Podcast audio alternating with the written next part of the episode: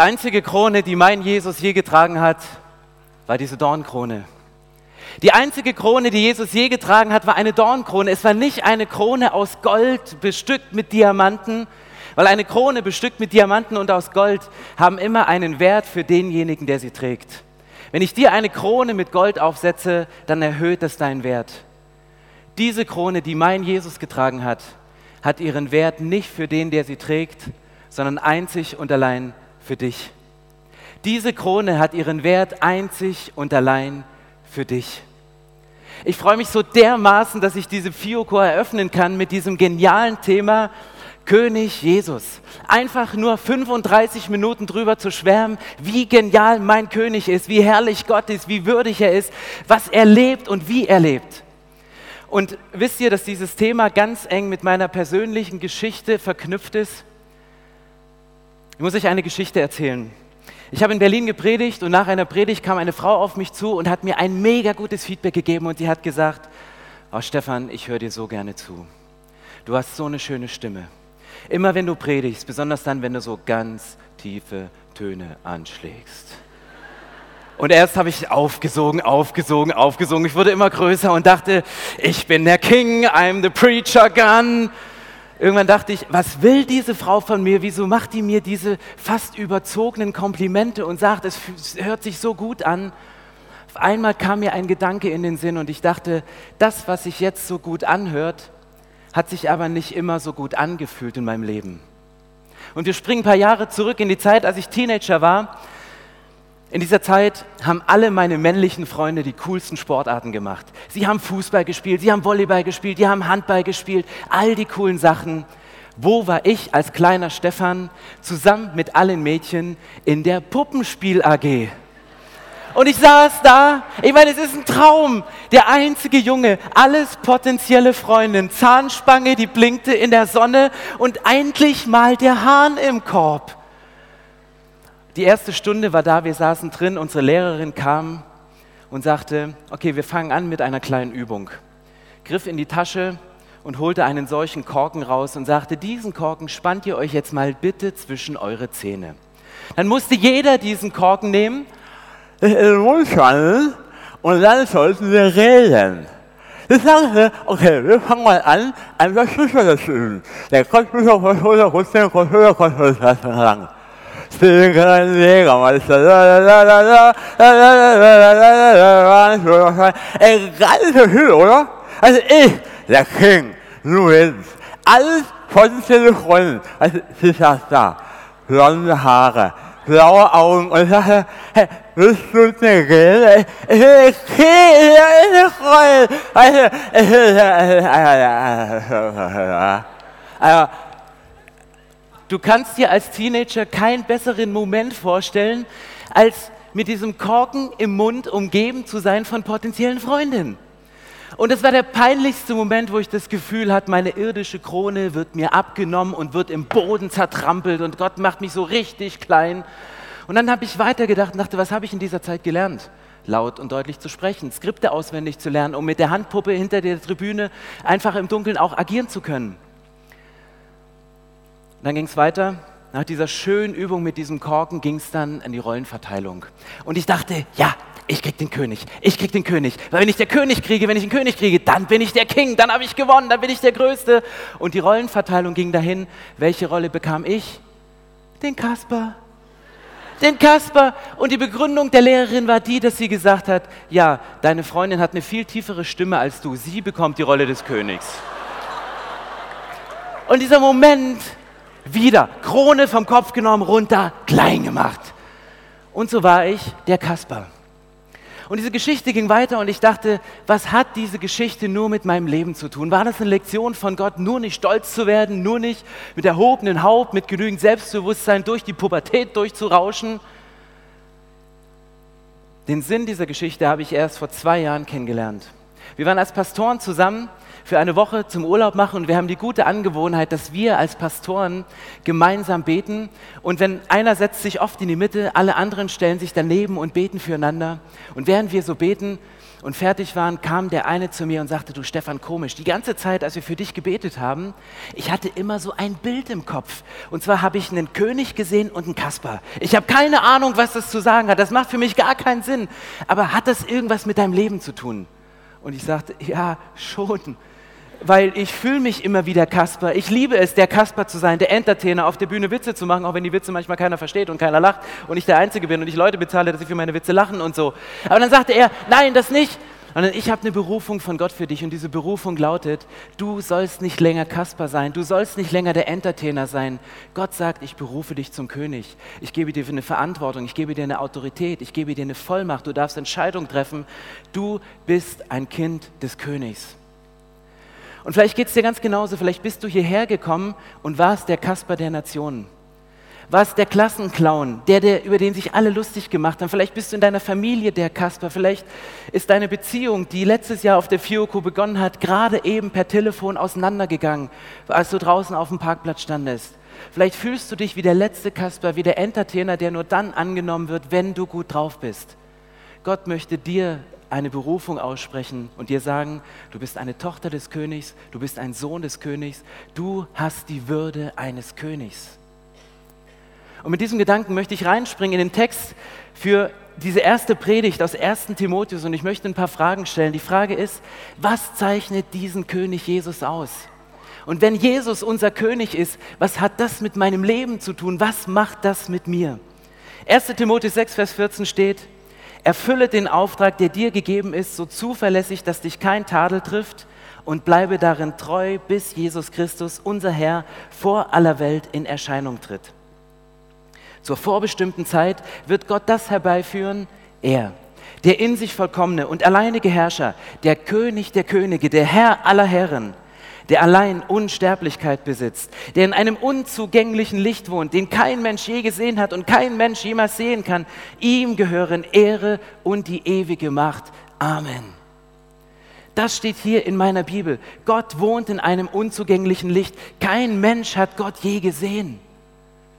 Aber stimmt das, was Timotheus hier schreibt, dass Gott wirklich von keinem Menschen gesehen wurde? Weil mir fiel da diese Geschichte ein von Jesaja, Jesaja im Alten Testament, der mal Gott sehen wollte und Gott lädt ihn ein in seinem Thronsaal und er kommt rein in diesen Thronsaal und sieht dann erstmal hochwertiges Material, satte Farben, alles super gut verarbeitet. Dann fliegen Engel durch die Gegend, die hatten sechs Flügel, mit zwei sind sie geflogen, mit zwei haben sie ihre Augen bedeckt, mit zwei haben sie ihre Füße bedeckt und dann kam so eine Stimme und vergesst Bruce Willis in jeder Baumarktwerbung. Das waren so Bassfrequenzen, weißt du, die sind besser als bei DJ Peppy, weißt du, das, das dröhnt so richtig und die haben gesungen, holy, holy, holy und holy und holy und holy und holy und holy und holy. Also das war eine Szenerie und Jesaja möchte diesen Gott sehen, möchte diese Herrlichkeit sehen. Und dann steht in der Bibel, dass das Einzige, was Jesaja sieht, ist der Saum des Gewandes von Jesus. Der Saum, das ist hier unten diese ungenähte Falz, dieses kleine bisschen. Das ist das, was Jesaja sieht. Die Herrlichkeit, die Würde von Gott riesig groß. Eine zweite Person in der Bibel, wo die Rede davon ist, dass sie Gott mal gesehen hat. Und deswegen, lieber Timotheus, ich weiß nicht, ob du da so richtig lagst. Das ist Mose. Mose hat einmal zu Gott gesagt, Gott, lass mich deine Herrlichkeit sehen. Gott, ich will deine Herrlichkeit sehen. Und Gott hat gesagt, das geht nicht. Ich wohne in so einem Licht, du kannst es nicht ertragen. Wenn du dieses Licht einmal siehst, du fällst um und bist mausetot. Und Mose muss eine ziemliche Nervbacke gewesen sein, dass, dass er immer wieder sagt, dass Gott irgendwann gesagt hat, okay, jetzt hast du mich so lange genervt, dass du meine Herrlichkeit sehen willst, dann zeige ich es dir. Und dann macht Gott mit ihm einen Deal und sagte, okay Mose, du stellst dich hier an diese Felsspalte und dann werde ich an dir vorüberziehen mit meiner ganzen Herrlichkeit. Aber während ich an dir vorbeiziehe, halte ich dir mit eigenen Augen, mit eigenen Händen die Augen zu. Und erst wenn ich vorbeigezogen bin, nehme ich meine Hand vor deinem Angesicht weg und dann kannst du meinen Rücken sehen. Und Mose hat nur den Rücken von Gott gesehen. Mose hat nur die Rückseite von Gott gesehen. Das hat ihm schon gereicht, um die Herrlichkeit von Gott einzufangen. Und jetzt merke ich, wie die Jumis hier langsam nervös werden. Die haben doch gesagt, hey, du sollst doch darüber predigen, dass Jesus König ist. Du, Timotheus hat schon recht, weil die Stellen, die du gerade erzählt hast, ist ja nicht Jesus. Die haben ja Gott gesehen. Und eigentlich ist ja Gott der König in der Bibel. Wie kannst du dir anmaßen sagen, dass Jesus der König ist? Ich meine, Paulus in keinem der Briefe im Neuen Testament bezeichnet Paulus Jesus als den König. Er nennt ihn immer nur den Herren. Der Einzige, der einen Unterschied macht im Neuen Testament, ist Johannes. Johannes, der diese Texte schreibt, Johannes, der von der Würde, von der Herrlichkeit, von dem König Jesus spricht. Und warum bin ich überzeugt, dass Jesus König ist, dass Jesus dein König ist, dass Jesus dieselbe Autorität, dieselbe Macht, dieselbe Würde und dieselbe Herrlichkeit besitzt wie mein Gott im Himmel? Kolosser 1, Vers 15, der Christushymnus, da steht in meiner Bibel, Jesus ist das Bild des unsichtbaren Gottes. Und wenn du dieses ganze Kapitel liest, da wird so geschwärmt, wie Jesus aussieht. Und wenn du diese fünf Verse des Christus-Hymnus Kolosser 1 zusammenfassen würdest, könntest du sagen, Jesus ist Gottes Selfie. Jesus ist nichts anderes als das Selfie von Gott. Stell dir vor, Gott würde ein Selfie von sich machen. Er dreht sich um mit seinem Whiteberry, also mit angebissenen Äpfeln hatte er schon mal Schwierigkeiten. Und Gott will sich so selber ablichten und weißt du, macht dieses Selfie. Ähm, und knipst und knipst und knipst und knipst. Und dann guckt Gott auf sein, sein Whiteberry. Was sieht er auf dem Display seines Telefons? Er sieht das Gesicht von Jesus. Er sieht das Angesicht von Jesus. Weil Jesus ist das Bild des unsichtbaren Gottes. Jesus ist das Selfie von Gott. Wenn du das Leben von Jesus anschaust, siehst du Gott und Gott hat sich in Jesus auf diese Erde multipliziert und du kannst an ihm die Herrlichkeit und die Würde ablesen. Und es war nicht nur das, dass Jesus eine Herrlichkeit hat und eine Würde, so wie sich jemand schick anzieht und das irgendwie ist. Jesus hatte auch eine Autorität. Jesus hatte eine Wahnsinnsautorität. Kennt ihr diesen Moment im Neuen Testament? Es ist auf einmal eine bedrohliche Situation wie am Anfang. Sturm, Gewitter, Wolken, Wind. Alle Jünger sind völlig verängstigt. Und Jesus spricht ein Wort. Und die Wellen gehen runter, der Wind gehorcht ihm und es wird plötzlich still. Jesus hat Autorität über Naturgewalten. Jesus läuft über das Wasser, um den verängstigten Petrus wieder rauszuziehen, der gerade dessen Krone gerade am Boden zerdreschen wurde. Er hat Autorität über Wind und Wellen. Nicht nur die Würde, sondern genauso auch die Autorität. Ich habe mich an der Stelle gefragt, ab wann Jesus diese Autorität hatte. Ob er die schon als kleines Säugling hatte oder ob er die erst im Laufe seines Teenageralters bekommen hat. Weil stell dir vor, Jesus hätte diese Gabe schon als Säugling gehabt. Maria nimmt den kleinen Jesus, will ihn so in die Badewanne legen und denkt, der geht nicht runter. Sie drückt und drückt, ey Josef, komm mal, der will nicht baden. Und sie drücken ihn irgendwie da. Ja, ähm, geht nicht. Mein Jesus hat die Würde eines Königs und mein Jesus hat die Autorität eines Königs. Aber warum steht hier in unserem Text, dass wir du und ich alles dran setzen sollen, dass wir zuverlässig sind, bis Jesus wiederkommt.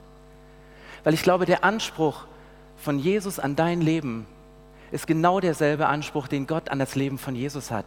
Weil nicht nur Jesus ist Gottes Selfie, du und ich sind Gottes Selfie. Eigentlich könnte es heißen, Stefan ist Gottes Selfie. Mein Leben soll die Würde und die Herrlichkeit von Jesus widerspiegeln. Mein Leben soll ein Selfie sein von Gottes Herrlichkeit. Mein Leben soll diese Würde widerspiegeln. Nicht den Kasper, nicht den Entertainer, nicht den Witzemacher, sondern den König, den Sohn des Königs, die Tochter des Königs, der mit Autorität in einer Würde lebt.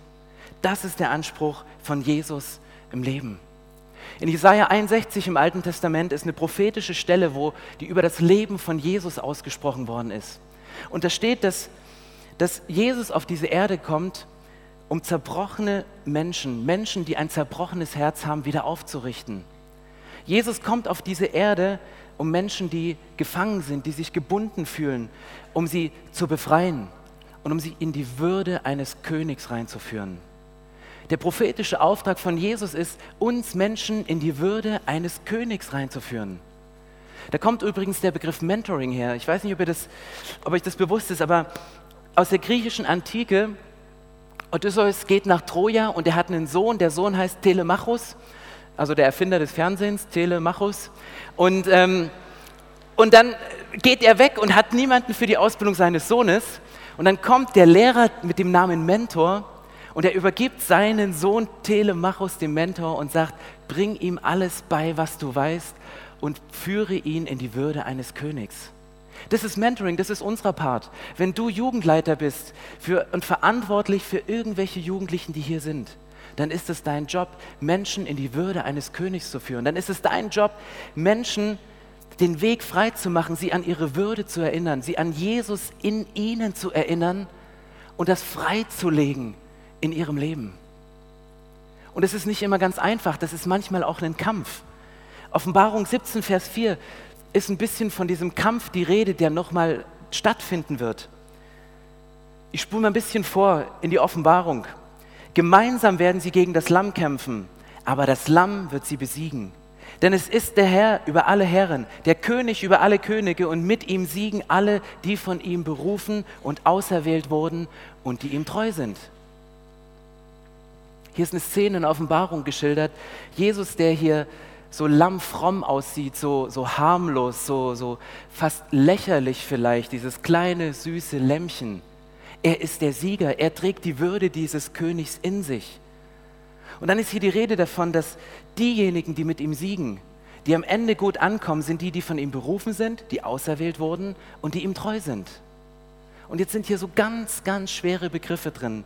Berufung, Auserwählung könntest jetzt eine Stunde drüber reden. Wenn du eine Ausarbeitung über Erwählung im Neuen und Alt Neuen Testament haben möchtest, dann melde dich bei der Bibelschule an. Mach drei Jahre Unterricht und du hast danach mehr Fragen, als du vorher hattest, als du gekommen bist. Ähm, ich glaube an den Punkt, dass Gott will, dass alle Menschen gerettet werden. Das sagt die Bibel. Und wenn du irgendwo in deinem Leben diesem Gott ein Ja gibst, ihm das Signal gibst, du kommst zu meinem Leben, dann ist an diesem Fakt nichts mehr zu rütteln.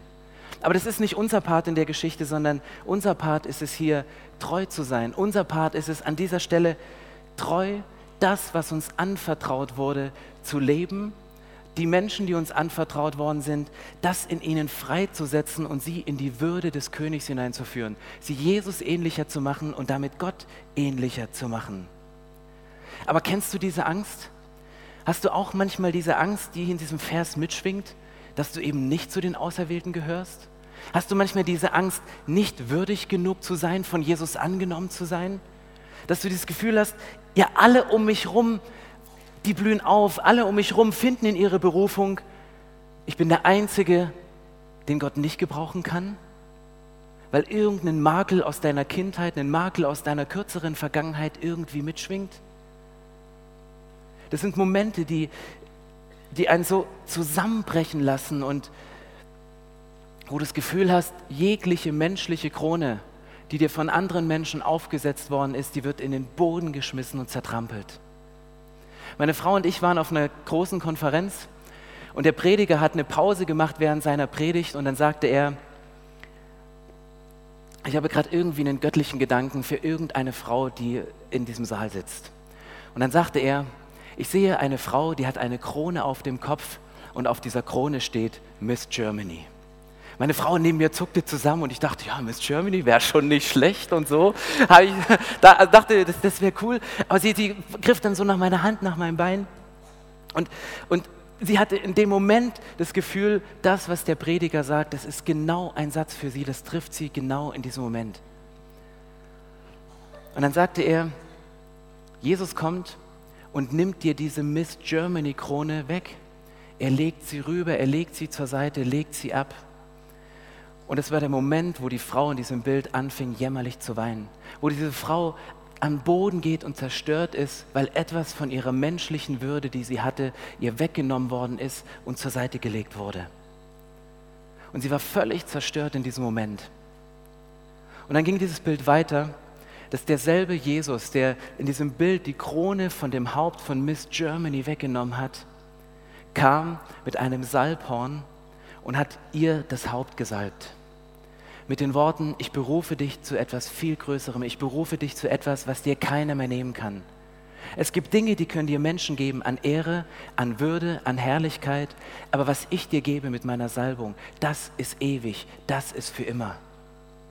Und es sind die Momente, wo du dastehst und denkst, ob das der Korken im Mund eines Teenagers ist, ob das eine Geschichte ist, die in deinem Leben passiert ist, die du nicht einordnen kannst, wo deine Würde genommen worden ist.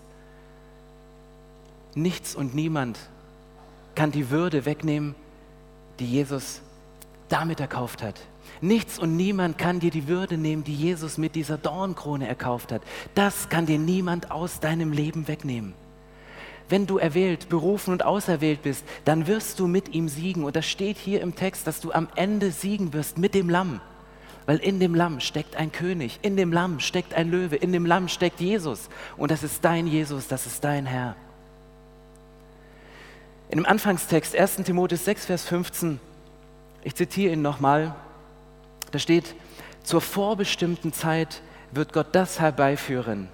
Er, der in sich vollkommene, der alleinige Herrscher, der König der Könige und Herr aller Herren.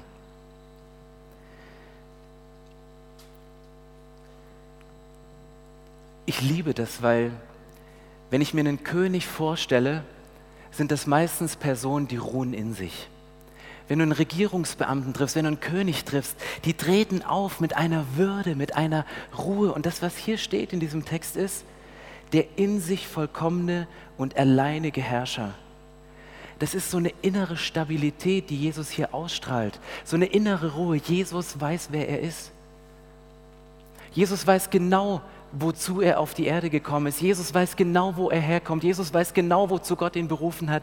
Jesus weiß genau, egal wie viel Narben und Schrammen mir diese Dornkrone in meinem Gesicht verursachen kann, nichts kann meine Identität als König, als Sohn des Königs nehmen. Nichts kann mir diese Identität nehmen, weil die ist ganz tief in mir drin. Meine Identität, die ist in mir drin.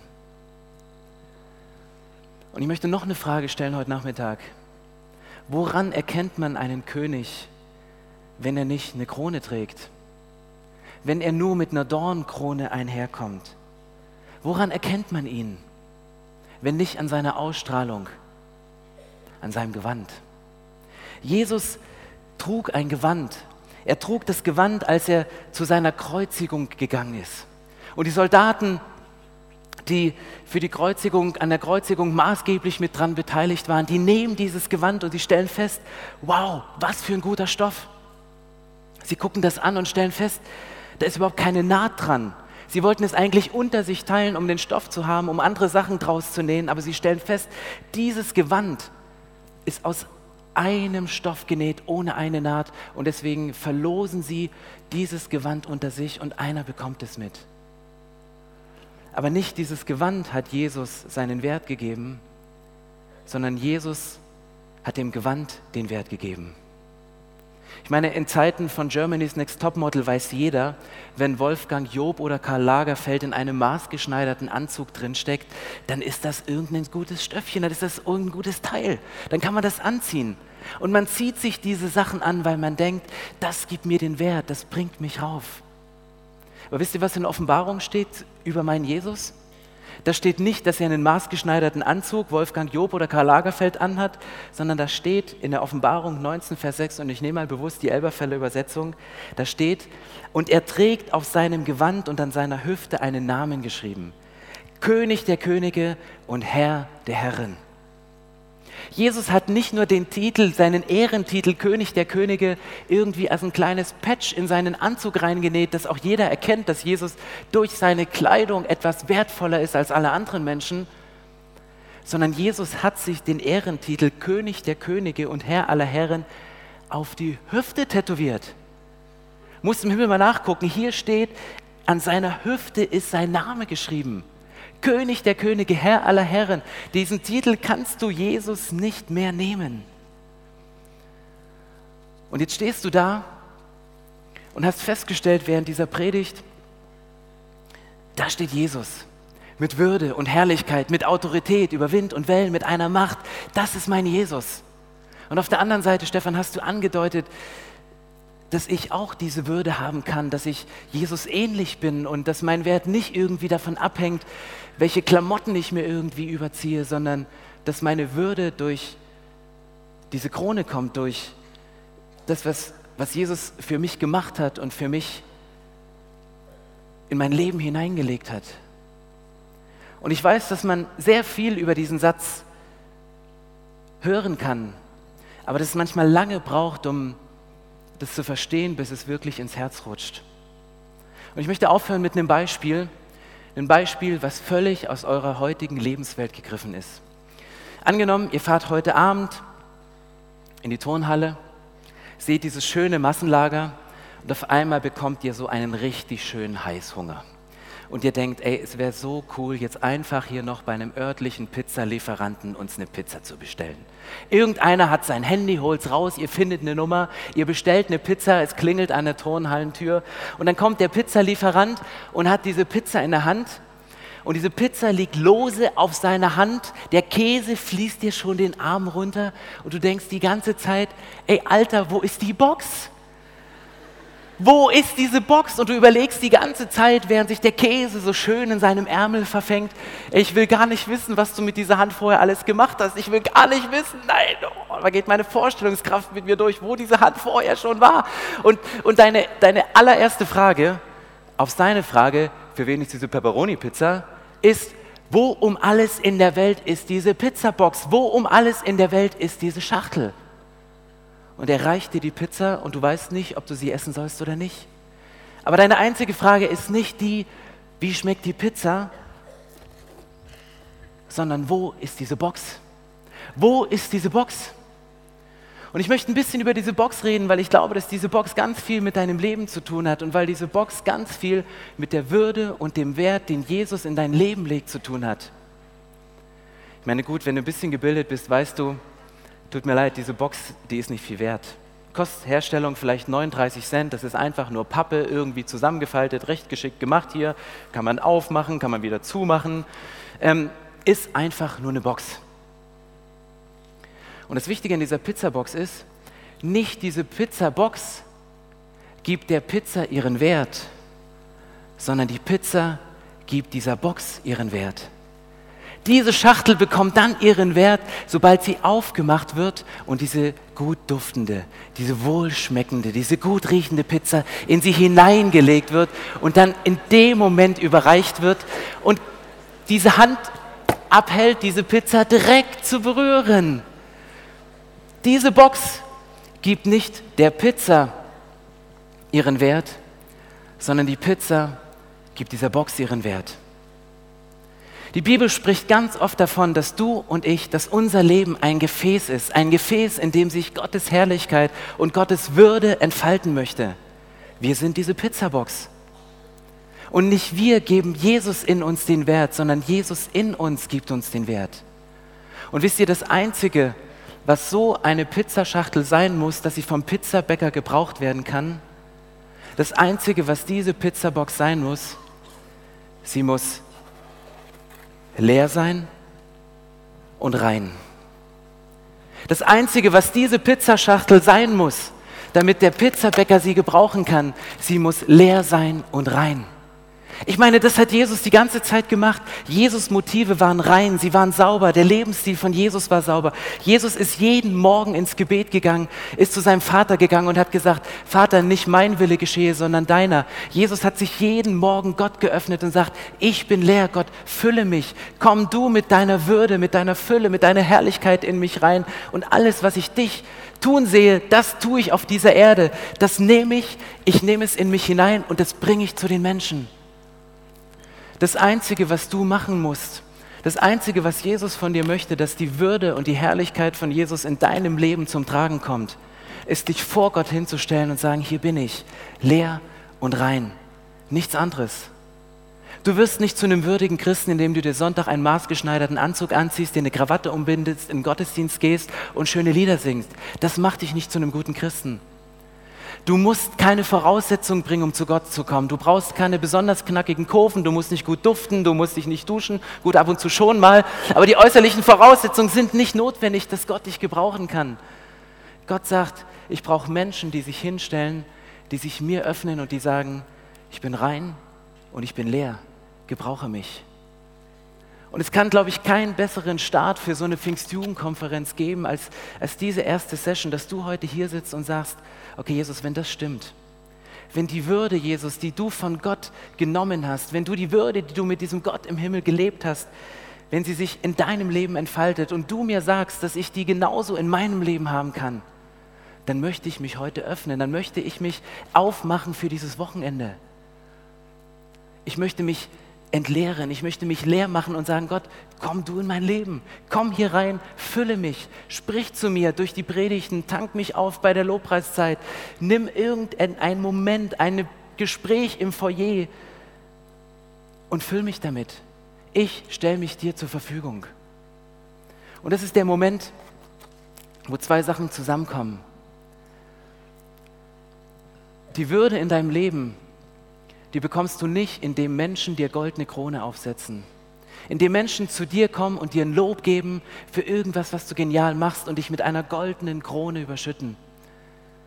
Sondern die Würde in deinem Leben, die ist bereits definiert. Die ist auch unverhandelbar, steht im Römerbrief, dass dich nichts von Gottes Liebe trennen kann, wenn dieser Moment stattgefunden hat, dass du sagst, okay, der Wert dieser Krone, die einzige Krone, Jesus, die du je getragen hast, hatte nicht den Wert für den, der sie getragen hat sondern der Wert dieser Krone lag einzig und allein in dem Wert für mich, für dich. Und das ist der Moment, wo ich sage, Gott, ich öffne mich für dich und ich möchte, dass du in meinem Leben kommst, weil ich weiß, wenn diese Krone in meinem Leben drin ist, wenn du in mein Leben kommst, wenn, wenn mein Gefäß, was ich dir rein und leer zur Verfügung stelle, gefüllt wird von dir, dann kann daraus das beste Leben werden, die größte Berufung schlechthin. Weil nicht die Schachtel gibt den Wert für den Inhalt, sondern der Inhalt gibt den Wert für das Gefäß. Und ich möchte euch herausfordern, beim nächsten Lied einfach mal euch Zeit zu nehmen, vielleicht nochmal eure Lebensgeschichte zu reflektieren, wo ihr Momente erlebt habt, wo euch jemand eine goldene Krone vom Kopf gerissen hat, sie im Boden geschmissen hat, sie zertrampelt habt und wo ihr das Gefühl habt, solch einen würdelosen Moment habe ich noch nie erlebt. Gott möchte diese Würde wiederherstellen. Gott möchte diese Würde heute wiederherstellen. Geht mit diesen Momenten zu Jesus, sagt, auch das ist in meiner Pizzaschachtel drin und ich, ich, ich liefere es bei dir ab, Jesus, ich gebe es dir. Aber die entscheidende Frage, die wir heute stellen am Anfang dieser genialen Konferenz ist, bist du bereit, dein Leben aufzumachen, dich für Gott zu öffnen, zu sagen, Gott, ich komme zu dir mit zwei Eigenschaften. Ich kann nicht viel mitbringen, aber zwei Sachen bringe ich mit. Ich bin leer und ich bin rein damit du in mein Leben einziehen kannst. Und wenn du heute sagst, ich öffne mein Gefäß, ich öffne mein Leben, ich öffne meine Pizzaschachtel, dann kann Jesus in dein Leben einziehen mit seiner gesamten Würde, mit seiner gesamten Herrlichkeit, mit seiner gesamten Autorität, mit seiner gesamten Vollmacht und er wird dein Leben auf den Kopf stellen. Amen.